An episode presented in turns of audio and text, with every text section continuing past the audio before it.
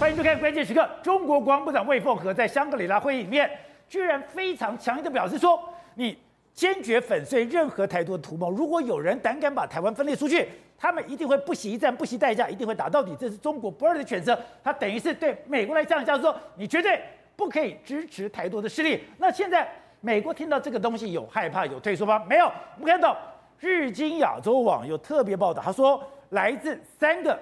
不同消息的人士，代表他这个消息来源非常确定。消息来源就是因为我们跟美国有一个国安高层会议，叫做蒙特瑞会谈。蒙特瑞会谈居然这一次要找顾立雄过去，你找了国安会秘书长去参加蒙特瑞会谈干什么？它中间有一个非常关键，就是在即将对话的关键是美国武器的支持，它的武器的目标是要有效阻止中国登岛行动，也就是。你已经不是决战滩头，我不是说等到你再打，我跟你打岸上的战争，是你任何登岛的工具，你任何登岛的武器，都是现在美国要卖给台湾的武器里面，我要摧毁的目标。也就是现在已经不是决战滩头，而是源头打击。而这个做法跟刚刚讲，跟韩国现在对待北韩的态度是一模一样。好，在这段里面，资深媒体人王瑞德也加入我们的讨论。瑞德，你好，大家好。好，So。上一段我们谈到说，哎，是魏凤和讲到很呛瞎，说，哎，你现在在中共建军七十周年，在广场上看到的武器我们都有，哎，那都是长城核武器，没错，那都是有威慑武力的武器，是，我们现在军队上都有配比，而且如果你要有台独阴谋，我一定会坚决粉碎，而且是不惜一战，不惜代价。对，可是同样时间，我们看到要释放另外一消息是。现在美国，哎，他居然主动哦，是要去看台湾的军售，没错，要看台湾的武器，看台湾的武器里面，我要帮你做调整。对，他说我都已经准备好了，选择了二十种特定的武器，对，只做一个主要动作。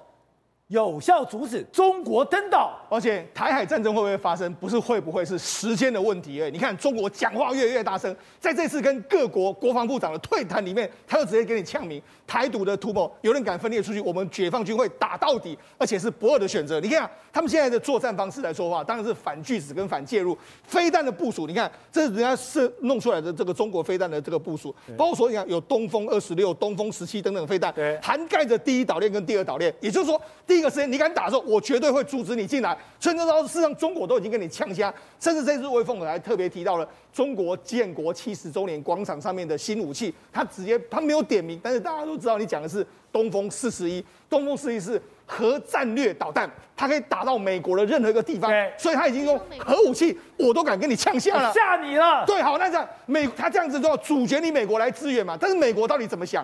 事实上，根据美国现在最新的想定，这是日经亚洲的报道。他日经亚洲从新加坡发出的报报道，所以他这次显然是有美国的知情人士。他就说，华盛顿的目标是要优先出售能够有效阻止中国登岛的武器，也就是说，他要让中国根本连登岛都不能登岛，因为中国一旦登岛的时候，其实损伤最大将会是美国的所有的半导体的工业。好，所以我们看到他说。他得到三个不同的消息来源，而且这个很清楚，就是美国的军方人士，他说优先要考虑什么？非对称武器，要加快防止中国军队在台湾登陆行动的能力，而且鼓励台湾在国防外面做更有效的分配。甚至啊，已经有了，他已经讲，美国已经有一个推荐台湾购买的武器跟系统清单了。没错，实际上我们现在台湾的军的国防呢，已经变变成是怎样？变成是美国在亚太考虑的一环，因为现在美国已经拉拢了韩国、日本等等，对，他们有整体的布局。那台湾未来的军售不是只有台湾自己的思考，是你要在美国的大战略的思考下面，你要怎么做？所以不是台湾想干嘛就干嘛。对，没错，美国一定要这个跟跟你说你要怎么做。你看，这日经亚洲报道这样的状况之下，三名知情的人士，所以显然这是来自美国的这个状况。那为什么这个非常可信呢？因为主要是我们这个国安会秘书长顾立雄准备要到美国去出席台美之间国安高层的这个蒙特蒙特瑞的对谈，但是对谈里面会不会直接就跟你讲明说，我们美国要你怎么做，买什么武器？那为什么这样说？因为第一个，根据目前美国商会他们前一阵子不是曝光一个报道吗？一个一个信件吗？这个信件里面来说，目前主导所有的对台军售的单位是美国的白宫跟美国的国务院，也就是层级是相当相当高啊。美国白宫直接处理，所以是由美国白宫处理跟国务院处理的时候，它当然是综合的考量。所以我们就可以知道，像我们之前不知道买帕拉丁啦、啊，不知道买这个 E two D 的这个空中预警机啊，还有 M H 六十 R 的这个反潜直升机，为什么都会有些生变？因为主要是美国，它现在考虑是不是你要攻击，不是你要这样，而是要怎么有效的阻止你中国军队登陆台湾的一个情形。所以他们连所有的武器都帮台湾给想好。所以他在里面，我们看到兰德智库就特别有一份报告，对，美国空军跟兰德智库讲说，如果中国真的要犯台的话，对，有两个，一个是要 AI，不要无人机群，而且这个无人机群它要有 AI 的功能。对，没错。实际上目前为止来说，中国真的要第一个时间发动，看。这是这个相关国防，美国国防部做出来的一个攻击的这个状况，这里面是说美中国的部署的，包括飞弹啊、导弹，还有相关的潜艇，它的攻击范围，你可以看，事实上这个飞弹导弹可以涵盖整个台湾的范围，包括说各式各样，你看武器都在这个地方，所以第一个时间它是有能力阻绝所有的来犯的这个美军。这就是 A2AD。对，那主主角它，包括说像它有密集的这个飞弹。甚至它还有包括说反卫星武器等等一堆，就来阻止你做美国来介入跟拒止你的这个情形。那美国要怎么办呢？美国现在能够想的方法就是说，我们要在没有空优的优势之下，我们要能够做到这一点。哦，那在没有空优的优势之下，要要怎么做到呢？美国现在想到的方法是用无人机群，也就无人机群呢，它特别兰德公司就想得非常清楚，就一一千架的飞机无人机同时出现在台海的上空的时候，你要怎么去反击、反拒止、反介入？第一个，你如果用什么萨姆四百去打它，或者用飞弹去打它，你的成本非常高。对，但你一旦打开了你一千个无人机，我要打哪一台啊？对，那一旦你打开了你的锁定项目的时候，美国可以侦测到你，它无人机马上知道反反向去攻击你。譬如说这个弹簧刀，类似弹簧刀无人机的这种搜索方式，搜索到你说，我可以锁定你去攻击你。所以这个无人机可能会对这个美这个中国形成非常大的压力。那我们就讲嘛，无人机的时候出去的时候，你最好还是一个作战平台。那作战平台就是 F 三十五系列的飞机，所以为什么 F 三十五现在就变成是美国、日本、韩国等等，你在亚太它一定要布，任何地方你只要是盟国都要布 F 三十五，重要就是未来可以搭配我的无人机群，这样一起飞到台湾来支援你。而且兰德智库特别讲哦，中国二十年来已经累积了大量的反介入的一个能力，它不是无下阿蒙。是他说，居然你的各种弹道导弹、巡航导弹。它可以什么压制美军的基地？对，它可以反卫星，可以把你摧毁。我的天上的卫星，对，我都可以把你打掉。对，甚至我的战斗机群，我也可以形成防空网。对，所以面对中国，哎，你这样讲，我有飞弹，我有反卫星武器，我有强大的战斗群。对，我唯一能够制衡的，对，现在最清楚就是。我如果无人机够多，而且无人机有 AI，它可以彼此协调，是中国就挡都不能挡。对，也就美国，美国目前的做法是说，可能无人机加上 F 三十五这样的方式去跟你对抗。好，那除了这个之外，美国目前的海军，我们知道它不是有朱瓦特的这个这个新的这个这个舰艇吗？这舰艇来说的话，他们现在准备要驱逐舰，准备要改装。原本它原本他们是搭载所谓的这个炮。这个一五五 M 的 MM 的这个炮座，他就准备把它拆掉。哦，把它拆掉之后，未来一个炮座里面可以容纳六到八枚左右的这个所谓导弹。对，未来可能美国会把它加装成这个所谓极超音速的这个飞弹，它就变成导弹驱逐舰了。它准备未来就是驱逐舰出去。那目前目前目前美国建三艘，未来可能会建三十二艘的这个朱瓦特号。哦那讲，因为第一个它是这个逆中，再来就是说，因为它到你的地方的时候，它可以发射这种超高音速。目前根据美国的想法是设定要发配置这种超过五马赫的这个飞弹，而且这个飞弹呢是可以贴地飞行。贴地飞行来说的话，它这样子来说发射公里可以高达一千六百一十公里。虽然现在中国宣称说，哎，我透过我的卫星，而且这个 A 卫星有 AI 辨识功能，对你的航空母舰，你就算躲在哪里，我都可以把它抓出来。是，可是。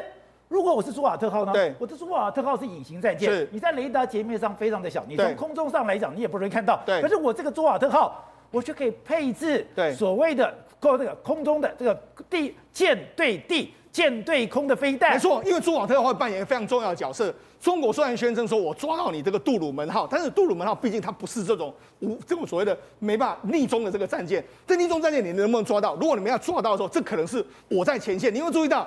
美国现在在前线，它可能部署了空中的话是 F 三十五，是逆逆中战机；在前线的话，这个朱瓦特号是逆中，所以这个逆中会变成是我要反拒止、反介入，我要我要这个反打你的时候，攻击你的时候，一个非常重要的武器跟装备。所以两边虽然还没开打，对，都已经在计算到彼此的能力了。当然了，我刚才不是讲吗？你这一千架的这个无人机上去的时候，你一定要有一个控制平台在那个地方，如果能够指挥的话更好。那这个时候呢，F 三十五就扮演一个非常重要的指挥空中平台嘛。所以你看，现在美国呢，美国他们在内华达州内利斯的空军基地。内利斯的空军基地过去是什么？过去冷战的时间呢，它也是变成是这个红军所在。他把这个 F 三、F 十五呢弄成是红军的军队，跟美国来对抗演练。这个可能跟苏联或者是跟一些国家发生冲突的这个状况。但是他们现在呢，把 F 三十五 A 重新的，你看这是他们涂装。涂装涂成这个样子，宝姐，那你要看到这个说，哎、欸，你难道是在学中国的歼二十吗？这是歼二十的，中国歼二十就是这个样子，哦、你不觉得非常非常类似，对，对不对？也就是说，它其实特别有这个白边，对，它把它弄成是歼二十的这个状况的时候，那就表示什么？美国未来在整个内内利斯基地里面来说，这个所谓的侵略者或入侵者的这个中队是由 F 三十五 A 来扮演，那美国的军力就要跟他负责，在跟他缠斗。模拟是歼二十跟 F 三十五在台海上空交交交战的所有的过程，所以我的假想敌是歼二十，对，然后是由 F 三十五来扮演。那 F 三十五，如果你能能够通过歼二十的考验来说，这个无人机群战术就可以完成成功。好，那除了这个之外，我们就讲美国现在加速的是在无人舰的这个布局上面，特别是美国把 AI 用到大量的这个美国的海军里面来说，这样这是根据这个美国的这个杂志的这个报道，他们现在就说我们要收集大量的资讯，形成一个叫做数据的优势。对，为什么要数据的优势？宝杰那他们现在透过所有的收集，他说。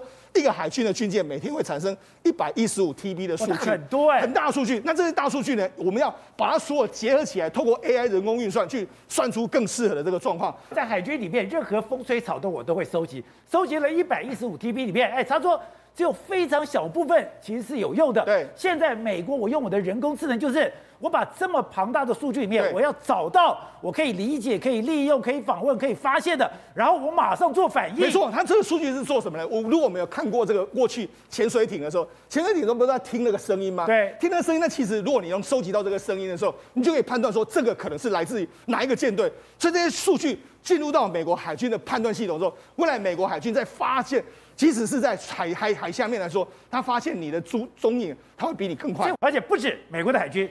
Google 的员工曾经透露个消息，他不是做人工智能吗？他这个人工智能居然已经可以自个思考，我可以自己判断。那这个可以自己思考、自己判断的这个所谓的 Kill Chain，对，已经用到了空军里面了。没错，实际上这个案子为什么爆出来，主要是因为二零一五年的时候，其实 Google 当时跟美国国防部合作，说我们要把未来的 AI 导入美国的军方。结果后来二零一八年被美 Google 的这个所谓的工程师踢爆。所以这个案子就停住，但是这个案子停住之后，美国并没有停止在发展这个 Kill Chain，这是空军在发展的。为什么空军要发展这些东西？它主要就是说，我们要形成一个人工智慧的这个决策系统。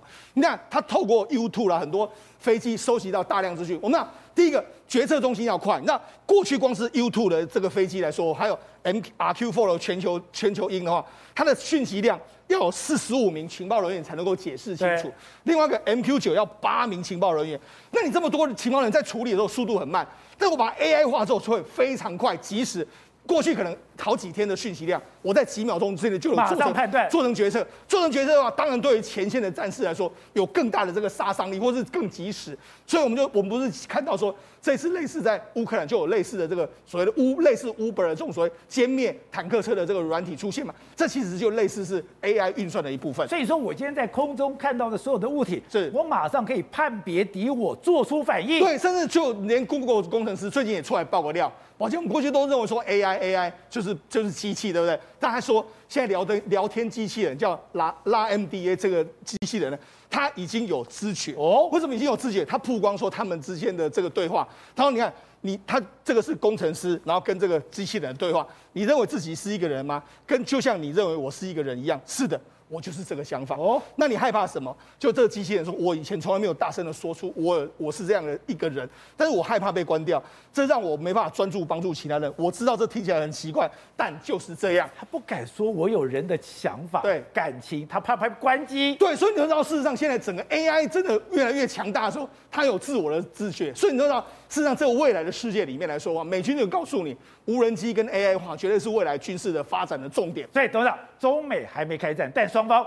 你来我往，开始在妙算，开始在计算，双方到底有什么样的筹码？现在按照兰德智库来讲，中国它的反巨子、它的飞弹、它的空军真的很强，我不能随意的贸然进到这个地方。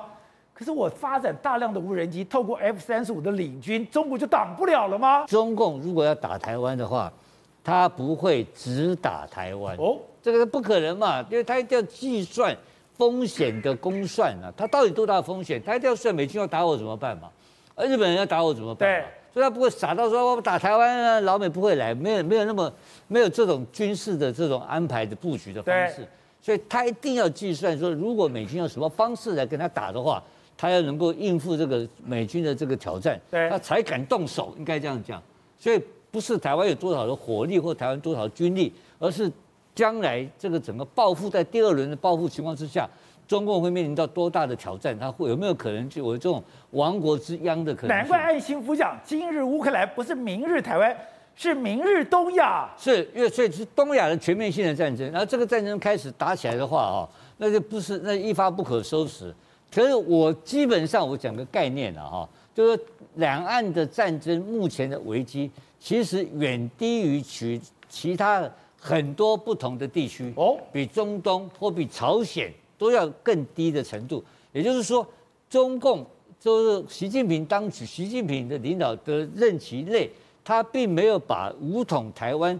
当做一个优先项目，可希拉尔不是讲吗？如果没有打乌克兰的话，搞不好这两年他就打了。啊，不不，那个是说法上而已。这我讲的问题是哪里的？因为他没有能力来、哦、来攻打攻打台湾很简单嘛，你你发几个飞弹，发几个炮弹都没有问题啊。我们的海马是四百公里也可以打过去啊。我们的我们的雄风，我们的云峰都可以打过去啊。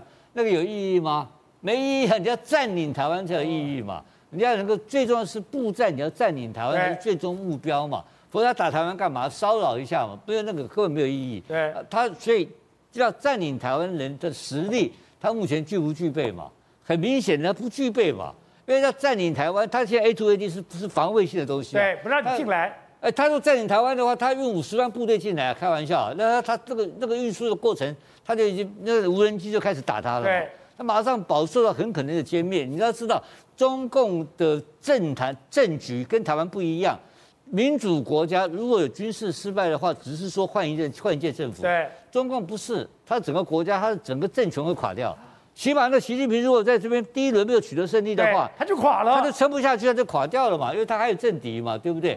这当然，所以这个很多情况的的这个这个安的计算，就要看当时的时代的背景。可是今天。打台湾这个议题已经不是一个单一的两岸战争嘛，已经涉及到刚刚也曾经提到我们目前的台湾的习盾、台湾的台积电的重要性，跟台湾对全世界的重要性，还有日本，还有韩国。哎，因为你打台湾，你要知道台湾海峡变内海，哎，台海到西太平洋变成他的一个理，他的管理范围啊。他拿下台湾之后，如果中共能够拿下台湾，代表什么意思嘛？代表了美国要退出亚洲嘛？对啊，退出太平洋了。这整个退出西太太平洋跟太平洋到南海的这整个是到南中国海的这个地盘，全部归中国人所管嘛？对。那美国人能够接受吗？不能，不可能接受。所以这个不是一个单纯的说今天台要他要打台湾的一个一个问题了，他要他要面临到一个霸权之争。但是有一个前提是。当今天国强必霸，今天这个国家一直一直成长，它现在目前是十七兆美金了。对，它的科技如果不断的进步的情况之下，那个野心会不断的膨胀的情况之下，它要不要在亚洲称霸？它要称，霸，他要称霸嘛？他要称霸的时候，他一定要动手嘛？那动手是不是军事武力是？动手是唯一的手段吗？不见得，他也有说其他威吓的方式，他以城下之盟逼你投降也有可能性。所以这个最后还是一个实力的对决。但是，可是美国用什么方法对付他？美国现在用的方法很简单，韩国、日本、台湾所有亚洲国家，通通不断的在购买军火。对，澳洲买军火，买军火干什么？买军火就对付中共嘛。那中共怎么怎么回应呢？他也买嘛，就把你国家拖垮嘛。还是一个拖字诀，你看现在对俄罗斯不就是拖吗？他是让你凌迟你俄罗斯普京政权嘛。对，同样的战略也是运用在中国身上。中国如果脑筋不清楚，还是一副穷兵黩武的德性的话，你就一直花钱。你在花钱情况之下，你的社会福利、你的经济建设、你的其他方面的对国民的照顾力量是衰退。你这个政权就不得人心，政权自己会垮台。所以老美的方式就是对付前苏联的方式来对付中华人民共和国。好，对的。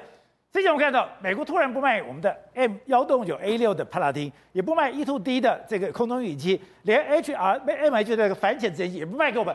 当时想，哎，美国在干嘛？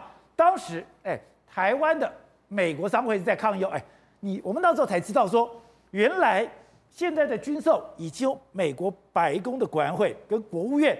直接的介入，今天更妙了。按照日经的亚洲网讲说，哎，我们现在要把，我们要开始即将对话，对话的关键是美国武器的支持，然后要优先出售能够阻止中国登岛行动的武器。代表，哎，现在台湾的武器不是你想买就买，美国已经帮你算好了，而且美国说它有二十种特定武器了。对，没有错。那么事实上，这所谓的二十种特定武器要卖给台湾呢、啊，不需要。只要其中三种就可以了，三种，三种就够了啊！我们现在最缺的这三种的拼图啊，如果能够拿到的话，未来五到十年之内可保台海安全。第一个，第一种就是，那么我们不是有四架啊这个 MQ-9P 的相关的死神无人机吗？对，麻烦美国人把飞弹挂架给我挂上。很简单，为什么？如果他现在给你的是没有挂架的哦，没有挂，他是给全世界卖给全世界各国很多地方的呃死神无人机是有挂架的。因为它一个挂架现在可以挂到两枚飞弹，总共八枚的地狱火飞弹。各位，台湾地狱火飞弹已经向美国买了一千多颗啊！如果它挂架一挂上去了以后呢，事实上搭配台湾现有的一千多颗的这个地狱火飞弹，四架的 MQ-9B 就真的是死神无人机了，就不是单纯的侦察机了。而且你要知道，老美不是那么容易的。你新主我们花了好几百亿盖的那个乐山雷达，对，同步跟他们连线，对不对？他这个四架死神无人机也跟他们连线呐、啊，所以你等于是花钱，然后呢也跟他们连线，情报跟他们共享。那你如果要发展不对称的军力，麻烦你把四个飞弹挂架全部都给我挂上，我这个死神无人机就可以扮演一个攻击型的这个打击，那么源头打击能力。除此之外，要源头打击只有一个办法，现在我们不能等。老共上来以前都要哦，我们都要监呃那这个案监底滩头，监底滩头对不对？等他上来维护期啊，我讲坦白的，现在不能等他来了以后，我们才想到把他打他，然后呢想到他呢这个等于说从沙滩上面呢上来不行，那什么我们直接源头打击，你只要能，你只要在中那个福建的附近呢开始集结准备过来的时候，我就有那个我只要能够情报研判，你就是要打我了，我就可以直接棒的打过去。刚刚讲的海马式火箭弹是其中一个嘛？对。AGM 幺五八的半粒中的飞弹该卖台湾了吧？我们跟你要了那么多年了，十几年了，不卖就是不卖。射程三百七十公里，可以由这个呃相关的这个战斗机上面直接发射的这个该卖它的特征，它的特性是它是半逆中的这个功能啊。那么除此之外，还有一个非常非常重要的东西啊，从川普当总统一直到拜登要买一直不卖，智慧型水雷哦。这一次的可能性卖给台湾的可能性非常的高，为什么？因为老共也有类似的东西，老共也有智慧型的水雷啊。然后这个智慧型的水雷呢，可以从空中直接发射，跟我们我们现在不是有四架的这个比较新颖的布雷舰吗？已经算是比较新颖了。各位，比起世界尖端国家，对不对？军事强国，我们的布雷能力还算是比较差的，所以你只能近岸布雷，你只能在港口布雷啊。如果有美国的这个智慧型水雷，砰的直接在台湾海峡的中间，对，它起飞要直接射到中间，要整个水雷到台湾海峡的海底等，stand by，它可以等到你中共的两栖登陆舰、船坞登陆舰这些过来的时候，直接把你给炸掉。那么除此之外，其那个立法院长游锡堃这几天讲的一个，那么很多呃新闻都拿来做，他说他警告中共就是不要再穷兵黩武了。因为我们的云峰飞弹可以直接打到北京去嘛，那很多人就说，哎，你们突然间讲这个东西，对不对哦？跟各位报告啊，飞弹不管你是极音速、超音速，还是十倍、二十倍，拢拢拢不完全。为什么呢？只要你的弹头不是核子武器，我讲坦白，就是一枚飞弹。不管你是什么飞弹，就是一枚飞弹，顶多把一栋大楼炸毁而已嘛。那台湾的飞弹，呃，他说的是云峰飞弹，事实上，不管它的名字叫云峰飞弹，还是叫这个所谓的啊雄升飞弹，都不管。它以前的代号就叫熊二一增程飞弹。熊二一增程飞弹，它之所以哦，那么尤其坤这样讲有一个道理，为什么呢？我问大家，如果台湾的飞弹能够真的射到了天安门的城楼，或者是天安门啊，射到北京中南海，他们住的那高官住的地方，你觉得那是不是一样震撼呐、啊？哦，为什么？珍珠港这部电影里面哦，各位如果看这部电影就知道了。日本偷袭珍珠港了以后呢，美国这个伤亡惨重。为了给日本一个教训，是不是由杜立德中校进行一个有史以来最庞大的一个计划，要给日本一个教训跟出其不意的突袭？所以十六架的轰炸机竟然从航空母舰出发，直接去炸东京啊！去炸了东京以后，东京吓死了，日本人吓死了。为什么？因为理论上不可能有人来炸嘛。那所以呢，你要想想看，杜立德行动就是我们的雄升计划，我们的雄升飞弹，如果一枚就好，一枚落在天安门城楼，或是落在所谓的中南海，惊都给你惊死。请问一下，中国中国大陆它相关的本土上面，尤其是高官所在天子脚下的北京，有多少年没有被飞弹给炸过了？好，所以正好在这一次的俄乌战争里面，有一个受到了考验，那就是伊隆马斯克的星链。他等于说，你再怎么封锁，我只要有星链，我就可以通讯，我可以无阻。结果现在中国也要搞星链，现在两边哎，嗯，是你一边要发射星链，一边要把对方的星链给打下来。对，宝杰哥，中国也要发展星链，对不对？中国的长征二号丙载运火箭在六月二号射了九颗的低轨。六月二号，对，射了九颗低轨所以他也丢低轨卫星。对，但是我问宝杰哥一个最关键的问题。这个长征二号丙火箭能回收吗？不能，不能就没有了吧？这件事情你懂我意思吗？就是中国现在陷入到一个非常大的战略迷失，就是美国有什么，我也要有什么。那可是问题是两边有质跟量最大最大差别就在于是中国的科技真的没有到。第一件事情呢，星链只可以它可以打几千个卫星上去，甚至上万个上去，原因很简单，因为我的火箭可以回收。对，今天打上去贵就贵在火箭。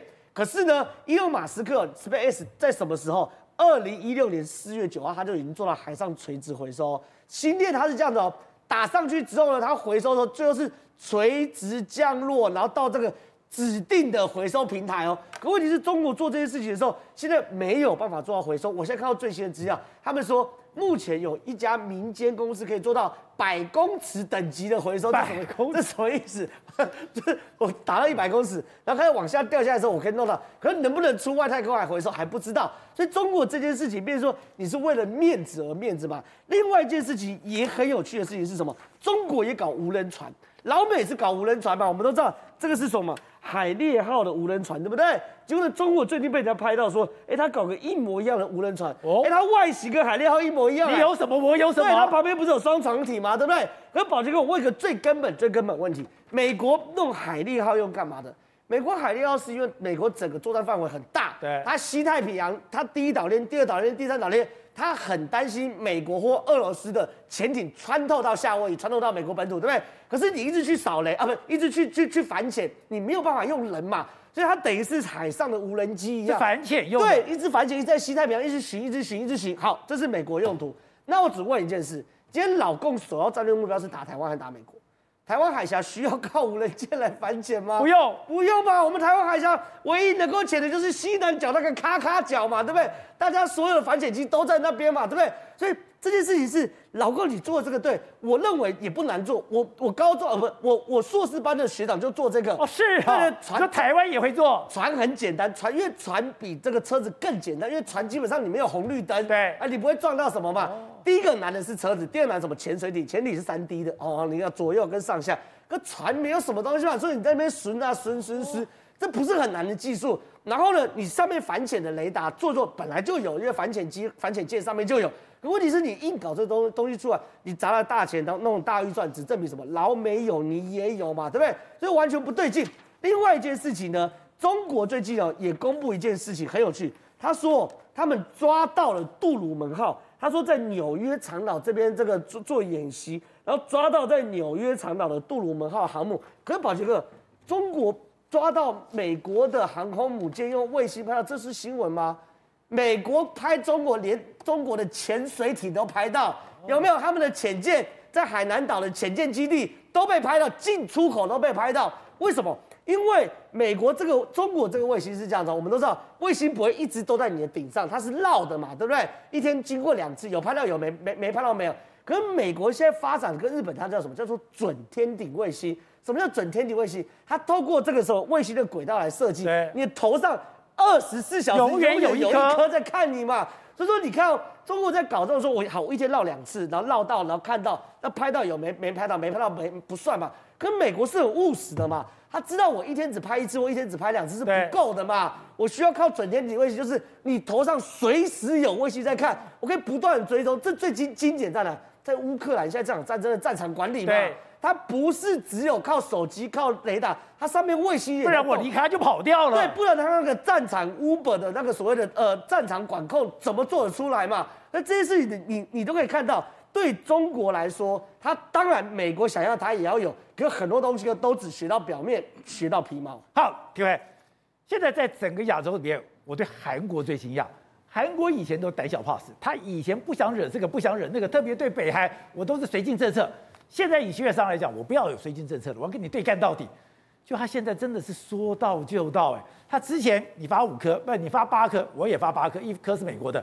这一次你发这所谓的多管火箭弹，我理都不理你。对，我们再看看尹锡悦他的政治思维是什么？他说：我如果当中国的小弟，跟中国在一起，我就当永远当小弟；我如果跟美国在一起，美国就要捧捧上国际舞台。所以他意思是说，我南海他这样讲，他曾经在外交事务季刊。写过这样的话，他说：“我为什么要跟美国站在一起？因为主要的原因是美国可以把我南韩捧上国际舞台，就站在站在巨人的肩膀上的概念。所以你看到南韩，他在这一次所有的活动当中，全部都倒向美国这边。”不管是在香格里拉会议，或者是在这个这个前些日子办 QUAD 的等等这些相关的活动，他一定要跟美国站在一起。所以不管是半导体还有武器，都是这样做。那刚刚我们提到那个所谓的台湾的未来，接下来要跟美国办这个蒙特利会谈当中，提到会提到一个东西。其实我认为哦，你看拜登上台之后，这三次的军购，其实说真的。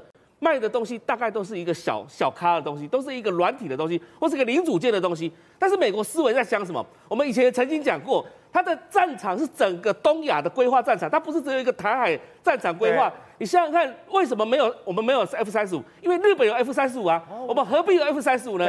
就是分工的概念。所以如果你要进进行所谓的第一级全面打击的情况之下，缠斗的是日本的战机去缠斗。就 F 三十五先出去，那台湾要做什么事情？台湾就是做所谓的最主要是阻隔，让他不要不要登岛，不要登岛的概念，这样就可以了。所以它其实是有规划的。所以现在变成说，美国他在做整体的战场布局跟战场管理的时候，要配合美国的整整体的东东西来做做法，不是你台湾自己做那一块，然后你再做那一块，说不定还造成美国的这个阻碍，或者造成美国的这个。这个扯后腿，所以台湾现在的国防发展不是考虑台湾的国防发展，是在美国东亚西太平洋发展中的一部分。对，所以为什么我们上一次讲到，为什么日本要派自卫官到台湾来驻台，也是要做协调的工作，它不是一个单纯的真简单就是一个台海作战而已。台湾要买什么东西，我要看看日本有什么，澳洲有什么。对，澳洲能够驰援什么东西，日本能够驰援什么东西，而且这个东西一定是经过经常累月的一个演习，军事演习，然后不管是做。桌上的这个 table exercise，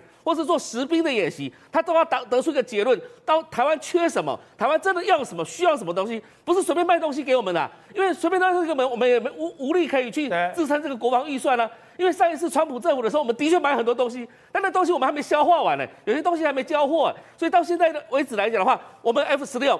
日本要 F 十六，日本的 F 十六的空中加油可以支援我们的 F 十六，所以这个这种就是所谓的协调作战的一个概念。那这个东西要演练的，它不是说你今天美国只告诉日本说，啊，你这个事情你要帮助台湾，他就可以帮助台湾。那我也要会空中加油，啊，对，他也要会空中加油，而且要跟日军之间有协调，对不对？他还有很多的，他要派一个防卫部的现任官员来。是的，那南韩也是一样，南韩现在有角色啦，南韩也有 F 十六，南韩还有其他的一些东西，他要被抵住北方，比如说。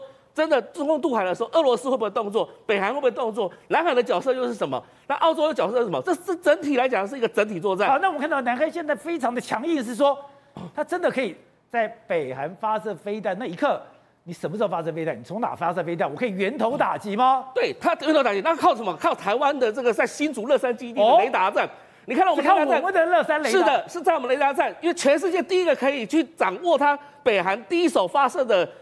地点在哪里，或是时间在哪里，都是由台湾这边可以全面掌握。因为二零一二年当时北韩发射导弹，全世界抓抓的最快是我们的乐山雷达，我们的乐山雷达比日本还快两分钟。没错，所以美国现在没有在韩国做这个东西啊，他也没有在日本做这个东西，只有在台湾，而且他还建议台湾南方还可以再摆摆一个。那为什么会这样做呢？因为其实有些要兼顾朝鲜半岛，所以我们那个角度一转一下就看到整个北韩清清楚楚了。所以为什么我们可以提供南海相关的东西？刚刚我就提到了，它是一个联合作战的概念，它不是一个单独海域作战的概念。所以现在美国就在朝这样的一个布局规划，因为这整个海战的战场是一体的，绝对不是单独分割的。